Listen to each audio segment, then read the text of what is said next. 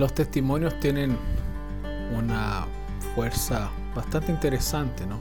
Ellos sirven para estimularnos y también para advertirnos.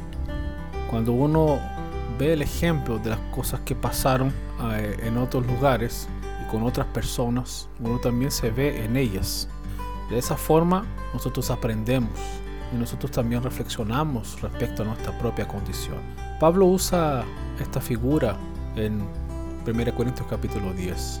Él dice, no quiero que ignoren, hermanos, que todos nuestros padres estuvieron bajo la nube y que todos atravesaron el mar, todos en Moisés fueron bautizados en la nube y en el mar. Todos comieron la misma comida espiritual. Todos bebieron la misma bebida espiritual, porque bebían de la roca espiritual que los seguía y la roca era Cristo. Sin embargo, Dios no se agradó de la mayoría de ellos, pues quedaron prostrados en el desierto. Pablo trae aquí la experiencia de los judíos cuando salieron de Egipto. Ellos pasaron y vivieron y fueron sostenidos por el Señor durante 40 años. Ellos estaban bajo la misma bendición, una bendición que alcanzaba a todos del pueblo, pero eso no significaba que cada uno de ellos individualmente tenía una relación con Dios.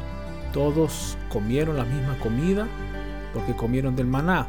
Todos bebieron del agua que el Señor mismo proveía sea a través de la roca o por otros medios.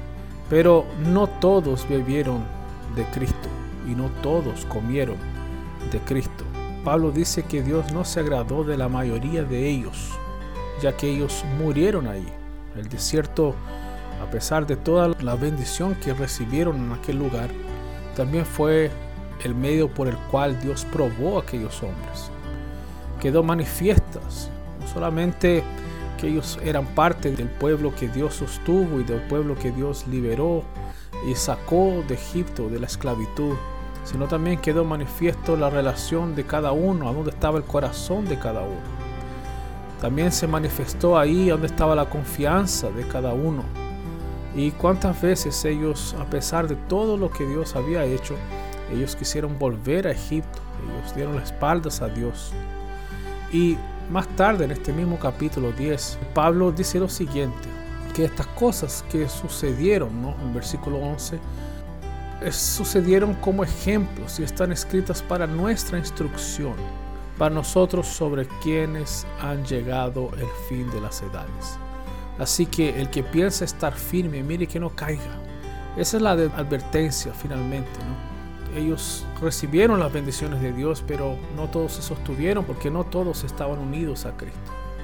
Es para nosotros que eso está revelado. Para que nosotros no nos fijemos tantos en las bendiciones, sino si realmente nuestro corazón está en Cristo o no. Para que nosotros no nos satisfagamos en beber el agua o de comer el maná solamente, sino que procuremos encontrar a Cristo en nuestros corazones. De esa manera, no vamos a simplemente mirar lo que nos rodea, sino más interiormente para ver si nuestra vida está fundamentada en la roca, aquella que finalmente permanece. Eso es lo más importante. Que Dios nos ayude a discernir y que Él mismo sea nuestro Dios y Señor. Un gran abrazo.